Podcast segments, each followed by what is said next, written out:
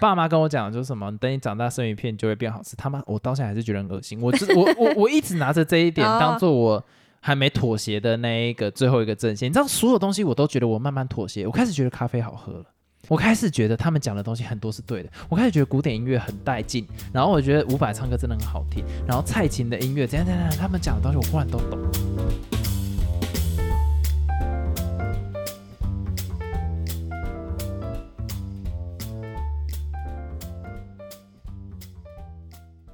Hello，大家好，我是老陈。让我将你心有太阳似的。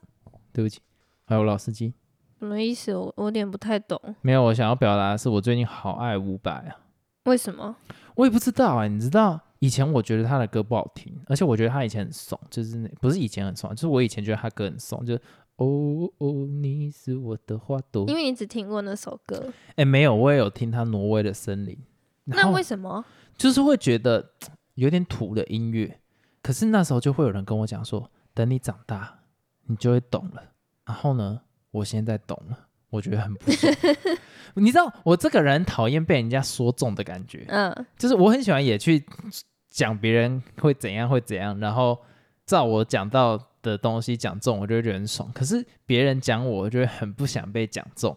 然后我以前就很讨厌长辈会说什么，哎呀，生鱼片啊，你长大就知道它多好吃了，或者是什么啊，等你长大你就知道啤酒多好喝了，等你长大你就知道咖啡多好喝，就他们都会用这样子的话，或者是啊，这个音乐等你长大就懂了。他妈的，我现在真的懂了，超级不爽的。因为你年纪已经到了，对啊，哎，这个到底是什么逻辑？我还是搞不懂。代表你老了啊、对，但是你知道那是有一种又喜又悲的感觉，就是啊，我终于听懂这个意思了。但是某一部分想要干你娘，被你们讲中，嗯，又不爽。可是我最近真的觉得伍佰的歌好好听哦。我还是没办法体会，看来我还没到那个年纪。对，我觉得你还没到那个年纪。可是我一直在想，他的分水岭到底是什么？因为我在前几年我也一样不觉得它好听，可是就是忽然一个瞬间，就是他在台北跨年的那一场，他一唱，所以暂时将你眼睛闭了起来。你知道我当下有一种哇，我被吸引住的感觉，我不知道为什么，你知道吗？可能是前面表演者太无力了。我我我讲那一场，我真的是完全被伍佰吸引，他的那一种渲染力跟生命力是我在其他表演者上面感觉不到的，嗯所以那一刻我忽然被迷住，因为这首歌其实之前在那个什么《想见你》那一个时间段红，它好像是在里面连续剧里面有播出这首歌，所以它有瞬间爆红。哦，但当然这首歌原本就很红了啦，可是它就是那一个瞬间让我瞬间着迷，你知道吗？就是那一个 moment，我觉得它是一个分水岭。然后到现在，我其实很长时段去反刍这一个情绪，为什么我忽然听懂了，可是我找不到答案。就是我觉得这个也是让我很不舒服的一个点。就是你老啦。那老了为什么就会懂？嗯，一定有什么事情触发了我这个感觉，尤其在这几年间，忽然就这样子，你懂吗？军中常常会听到《挪威的森林》，军中超爱放的，可是那个时候我听起来感觉就是哦，但是到了出来军中一两年，为什么瞬间这个音乐这么为你上？班了，你懂得人世间的沧桑。我在想有没有这个可能性，但是上班跟所以暂时将你眼睛闭了起来到底有什么关系？你懂吗？我会联想到歌词，那个歌声吧，呃我觉得是、欸，那你觉得有点哦陶醉？啊，我这边我要特别推荐他几首歌，然后有一首比较没那么红，我觉得啦，他的《挪威的森林》不用讲嘛，《Let's Dance》也不用讲嘛，《爱你一万年》也不用讲，《皇后的高跟鞋》我觉得比较特别一点，就是比较动感一点，然后没我觉得，听过。然后丁阿辉我也觉得可以去听，我觉得这几首真的都是非常棒的音乐。我对他的印象就只有哦哦哦那一首。那个我没加到片单，不好意思。可是我这边要特别讲，我超级喜欢他有一首歌，可是没有很红，叫《重生》。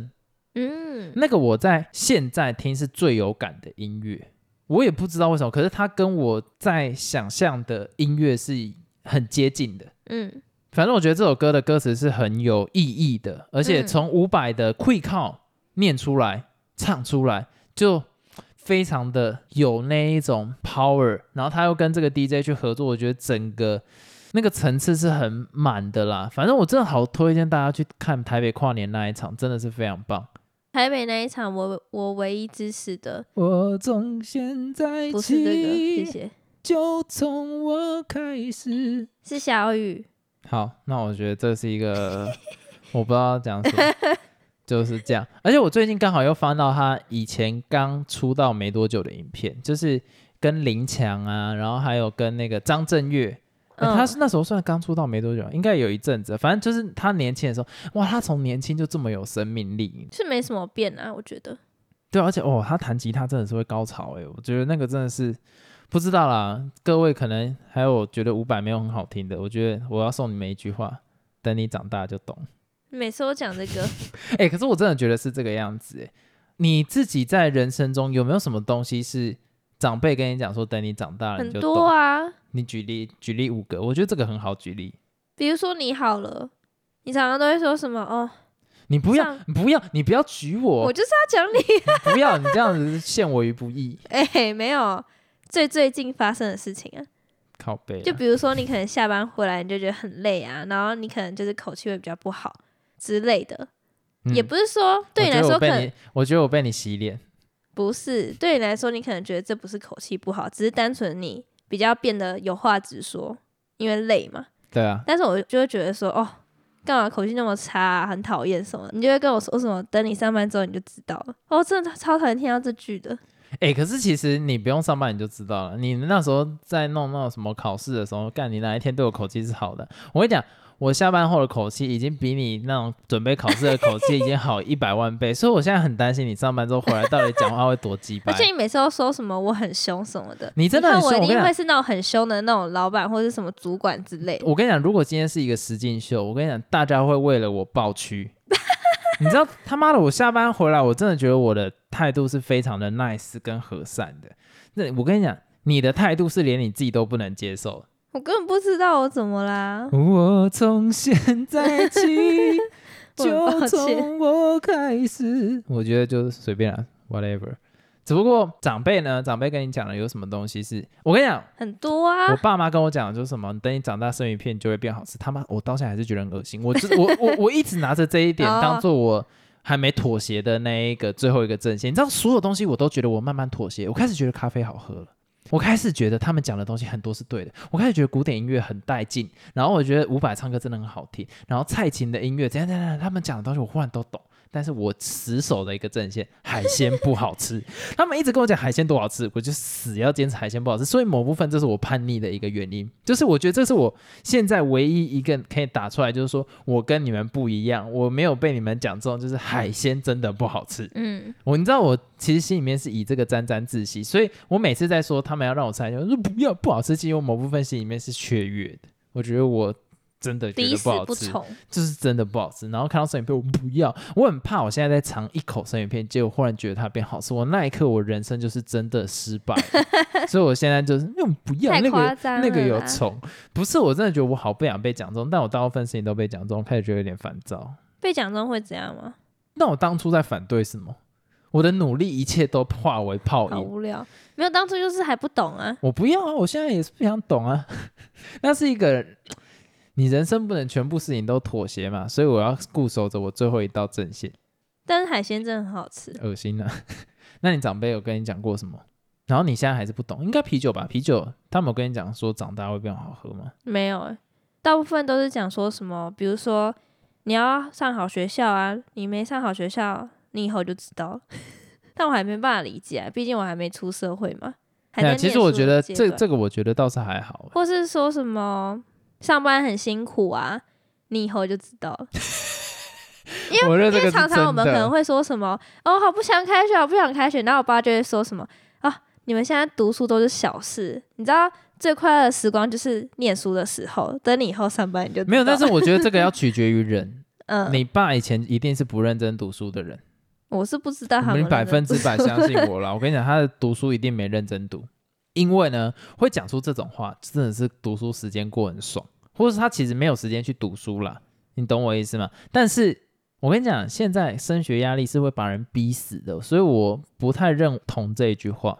就是看人呢、像你呢，你你是不是也觉得读书的时候真的会比较快乐？废话，我又没在读。对啊，所以就看人了。对，所以我觉得这个这个真的是看人了，但是千万不要拿这句话去对一个很认真在读书的小孩说啊，读书没什么辛苦了。妈干你娘！我他妈每天早上六点多起床，然后搭校车到学校，搭校车到学校，然后晚上补习到九点多十点多。你跟他跟这种学生讲说读书没有很辛苦，靠背他的工时是十十十二到十三到十五个小时、欸，你他妈上班也才他妈七到八个小时，你我觉得这种东西就是不合理。对啊，你反正就要看事情啊，看人啊。但是大长辈大部分讲的事情有蛮多是会应验的，大家就是听听啦。但我还是蛮想反对，就是 那个我没有办法。好，接下来我要讲的事情呢，也跟这个有点类似。我上一集有讲到，这一集要分享一个概念，就是人生走的路，我觉得不会徒劳。你听是不是听不懂这句话？不太懂，就是很多人会觉得这一生你做的选择会不会最后化为一场空？你懂吗？不会，为什么你会你那你你那么直接讲，害我现在有一种接不下去的感觉？你怎么会这样说？事出必有因。靠被骂的概念完全不一样。我想要讲的事情是，很多人会觉得说，种什么因得什么果啊？你妈什么儒家白痴，我要生气。我的意思在讲说，今天呢，很多人会担心，就是说，你可能走了一条不是那么多人看好的路，嗯，那会不会那一段的经验是白费的？绝对不会，你一定会学到一些东西，对你人生都一定会有任何，就算再怎么小，还是都有帮助的。我觉得是。亲爱的，我没有在问你，你一直把我的要讲的东西全部都讲掉，而且在最短的话里面讲完。我是要讲他小了。我想要讲的事情是呢，你知道吗？以前我蛮常走很奇怪的路，就是学测完嘛，其实我应该要专心准备职考，可是嗯我就跑去玩乐团，然后去录学校的毕业歌。但是在那一个时间内，我就感觉到了很多 在学校学不到的事情，包括跟业界的接轨啊，或者什么东西。就算是我在玩乐团的过程中，我也有学到东西。但是到了大学之后，你知道我那一段时间也很长时间就是没有去上学嘛，嗯，我都在餐饮业里面打工。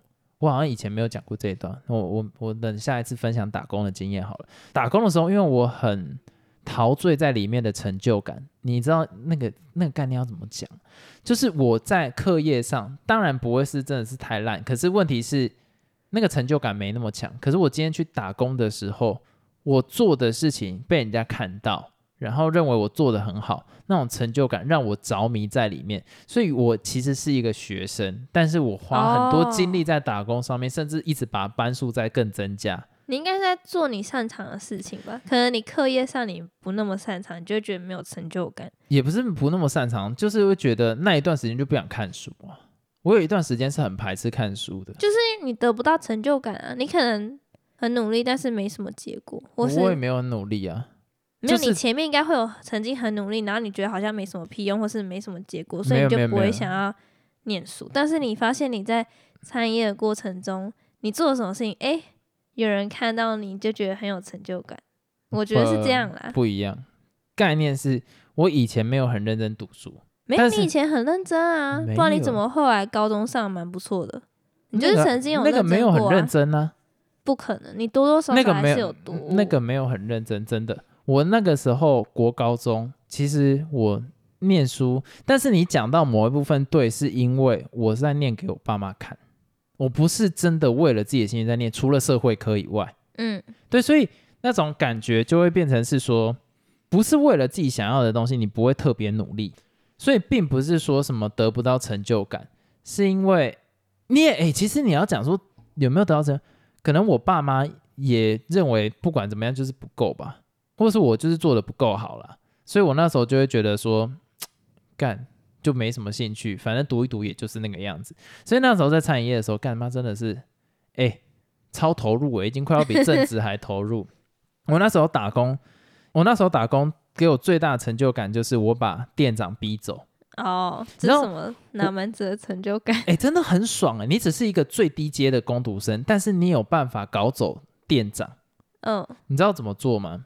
就是那个时候我有看到一个工读生妹妹被欺负，我我就觉得说，我们是工读生，我们是工读生，那其实我们是来承担一些最基础的工作，可是我们做的事情已经快要跟正职一样。当然，正职有更多了，他们要操作 POS 的系统嘛，他们要去收钱嘛，他们要在吧台里面帮忙嘛，然后他们最后要就是那种最后的盘点什么有的没有的。可是问题是，今天他做了一个比较复杂的东西的时候，你不能因为这件事情去骂他。嗯，就是他的速度还上班？那你应该要去教导他，或是跟他讲说要怎么样去变更好。因为我是有在观察这件事情的，但是我也知道他在努力，可是就他就被店长骂哭，我就觉得我很不能接受这种事情。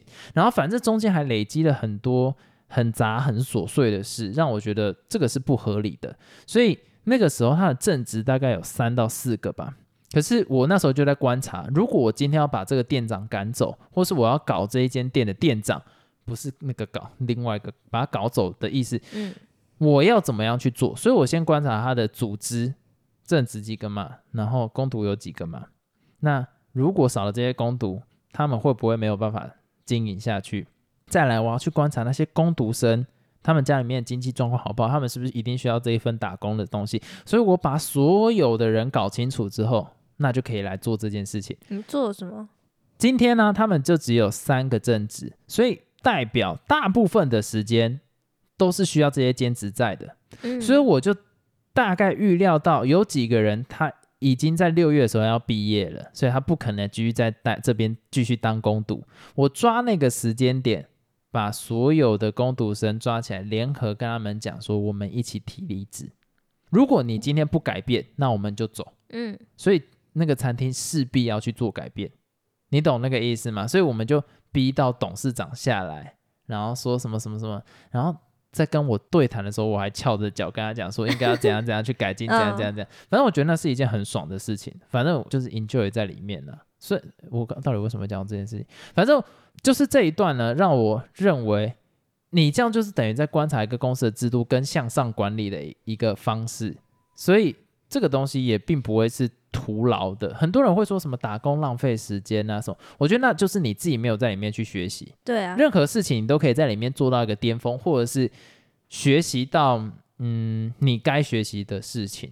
如果真的这个东西是你没办法再学习，那你其实你大有选择，你可以直接离开啊。对啊，所以我我想要特别讲这个，加上上一集当兵，因为我自己人生里面做了很多人会觉得我在浪费时间的事情，可是在我自己的角度来讲，我都觉得很棒。我有有一种自我感觉良好的感觉，不是，我没有觉得很棒，但是我会觉得说不是在浪费时间。包括我要讲最最糟的，就是我那时候大学除了没有去上课以外呢，我在下班之后还会去打那个电动玩具，打篮球啦，NBA。嗯，我知道，就是打 NBA 的游戏了。然后那个时候，我的同学也会跟我讲说什么，哎，不好意思，你妈浪费时间什么之类的啊，你又拿总冠军哦，什么有的没有的。可是你知道那一段时间建立起我在未来跟人聊天的自信，这个是很吊诡，是我以往啊不知道该怎么跟别人聊天，因为他们有的话题我都没有，尤其男生里面一定会聊篮球嘛，可是我完全不会打篮球啊，我以前是完全不能打篮球的，所以因为打了游戏，所以我知道所有运动员的名字。我比他们有打篮球的还清楚，我连所有球队的人名，他姓什么，名字是什么，而且我不是硬背，是我打游戏去认识到的。其实那时候你跟我讲说什么你很懂篮球，我我也有点吓到，就是我连他们战术在打什么都知道。因为你看起来就不像是会去打篮球对对对对对，是会去看那个什么球赛那种很着迷的那种。但是后来才发现，哦，其实你还蛮认真在观察这些东西。对啊，因为。也不是，他也没有什么成就感。可是我会觉得说，在玩那个游戏里面，你看，你真的会徒劳吗？你跟别人去聊篮球的时候，干你每一队人都知道，干超爽的。所以你并不会有什么话题落后于别人呢。我觉得那个比我去学校读书还重要。我老实讲，因为毕竟有很多教授妈也在乱教。可是事实上啦，你如果能在学校学到东西，我也觉得那个也是很好的事情。只不过真的不要觉得自己的人生是，如果啊，你今天做一件事情，然后他是完全真的学不到任何东西的。其实我不太相信有这种事。学习在工作中无聊也是很重要的。你的大脑随时可以是非常 colorful，你不用去被现在现实中的东西去挡住啊。你可以整天胡思乱想啊，除非你的生活真的太单调了。那我也是刺激一下嘛，就是去找东西刺激一下自己啊。我自己觉得是这样。讲到这里，我要讲一个很特殊的，就是拿来印证我讲的事情。我前阵子不是在做频道，我有一年是专心在做我自己自媒体嘛，虽然成绩没有很好，但是呢，嗯我去面试的时候，有趣的事情来了。那个面试官啊，在看我履历的时候说：“我有看过你的影片呢、哇，哇哦，让我将你心世界真儿小。其实还好，因为你知道我的影片触及率没有很好，就是没什么人要看嘛。你啊，音乐类那么专业，很小啊，然后结果他居然会看过，没有世界很大，他居然在茫茫这，你看影啊，所以片感觉世界很小啊。能这样讲吗？好了，以你的角度是以感觉世界很小，以我的角度是，他居然看过我的影片。这个世界上的影片这么多，他居然看过我的影片，所以我会觉得这个东西不是徒劳，就是因为，哎，你要在这两千三百万人里面，然后在一个陌生人里面，他对你有印象，而且夸张，那种感觉是很 shock 的，而且我会觉得说，他对我的印象就会是那一部影片的印象，所以人家对你的第一印象不会是差的。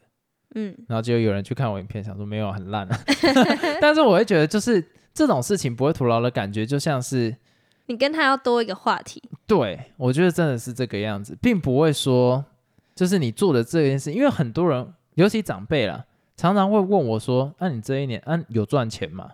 我每次被问到这个问题，我心里就想说：“干你娘关你屁事！”不是啊，我就会想说这个问题重要吗？你难道做的所有事情都是为了赚钱吗？嗯，那你一定就是会留房子跟赚钱给小孩花，然后最后自己过得很痛苦，然后直接终老一生，然后说什么孩子都对你不好，一定最后会变成这种老人。因为你会问这个问题，就代表你没有在活生活啊，你没有在过生活啊、你把所有的寄望跟所有你曾经想要做的事情都加诸给下一代啊。我现在真的蛮想要去，就是路上随机问一百个长辈，然后问他们说。你下班后在做什么？看电视吧。那很很令人沮丧啊！你在看电视，那你从电视里面学到了什么？或者是这是你的兴趣吗？那我跟你讲，他一定会讲说没有兴趣是什么？那我会想问他说，那你有去做吗？没有，因为没钱。跟没钱无关，真的跟没钱无关。那他他在那边看电视，那你学画画，他的兴趣是画画，可他一样会坐在那边看电视，他不会去画画，为什么？因为上班就够累，或者是他就是把资源要留给下一代，他没有时间去做他自己想做的事情，所以每一代都继续传承自己想做的事情给下一代，然后就给下一代更多、更多、更多的压力。我觉得这个东西是不对。你想要做什么，你现在就去做啊，嗯，对啊。然后很多人就选择退休后再去做这件事情，然后跟小孩讲：“我年轻就是为了怎样怎样怎样。”我心想说：“干人家关我屁事啊！”你懂吗？我常常常会听到有人这样讲，什么为了让牺牲，那你就去做啊。当然，我有时候是时代的压力啦，可是我会觉得你不会很想问你爸妈兴趣是什么吗？不会啊，我觉得很值得去探讨。诶，不用问就知道啦。那他们兴趣是什么？运动、我跟你讲，一定不是，跑步，我一定一定不是。他们一定有曾经想做的事情，但是为了你们放弃掉，我不知道哎、一定有。你你你，可是你跟你家人蛮尬聊的，就是 我，但我还蛮好奇，我觉得你可以问看看，因为我知道我妈是什么啊，我们好像是当歌星学乐器吧，啊，真的假的？她以前有学过乐器，什么乐器？钢琴，但是学了一下就没有学，因为没钱。但是他现在其实有时间可以去弹了、可是他大把大部分的心力都放在你们身上，对啊，这就不是他那时候对的一件像事情。没有学钢琴，就是因为生小孩了嘛，就是你钱要弄在小孩身上啊，所以你就没办法有额外的钱去学乐器，所以后但你不觉得来就没学。很可惜吗？你人生才一次，你有多少个后，你并不会轮回，你知道吗？死了就是死了，那你这一生，也但我觉得换个想法想，可能孩子比这个东西更有价值。可是你今天投注心力给钢琴，你不会期待钢琴有一天回报给你，可是投注给孩子，你会希望他有东西回报给你。所以今天你得不到，但是你投注给钢琴，你自己的技巧会越来越好。但是你投注给小孩，你养小孩的技巧不会 我不知道，越越我觉得这取决于个人诶、有些人他就觉得他愿意为孩子付出，他乐于为孩子付出啊。然后不求回报，嗯，有些人说不定那这个就很健康啊。对啊但是你知道我刚刚想要讲的事情是，你把你的时间投注在兴趣上面，你最后这个兴趣会变得很好，会累积。但是你投给孩子，你希望孩子累积，那等于就是他回报给你啊，因为你不是在培养养小孩的技能，你是在教育他们，然后希望在他们身上累积他回报过来，你懂我意思吗？所以我会觉得这两件事情是不一样的，本来就不应该把这两件事情当做是同一件事情。你还是要有自己的兴趣，除非你的兴趣是养小孩，那你每一次训练你都会越来越好，那我觉得就 OK。现在你的大脑一定在很快速的运转，想说要怎么样去反驳我，因为我已经感觉到你眼神中的认真了。没有啦，我觉得就是像我刚才讲，取决于个人嘛。对啦，但是如果真的是想要养小孩，然后不求回报，我觉得这样也是很好。但是我就是会担心会失落了。反正也是他们自己决定的啊。但是你小孩还是会感觉到那种压力呀、就是哦，父母对我这么好，那他牺牲为了我牺牲，感觉到这种东西改变他们的想法，那也就从我们这一代开始改变了。真的。假如说这一代啊，你自己本身没什么兴趣，也就不要养小孩了，除非养小孩是你的兴趣，不然我真的觉得都是把小孩当自己的兴趣在弄，就变得很恐怖哎、对啊，是这样讲没错。那我们这一集，呃 好怪结论，结结论是什么？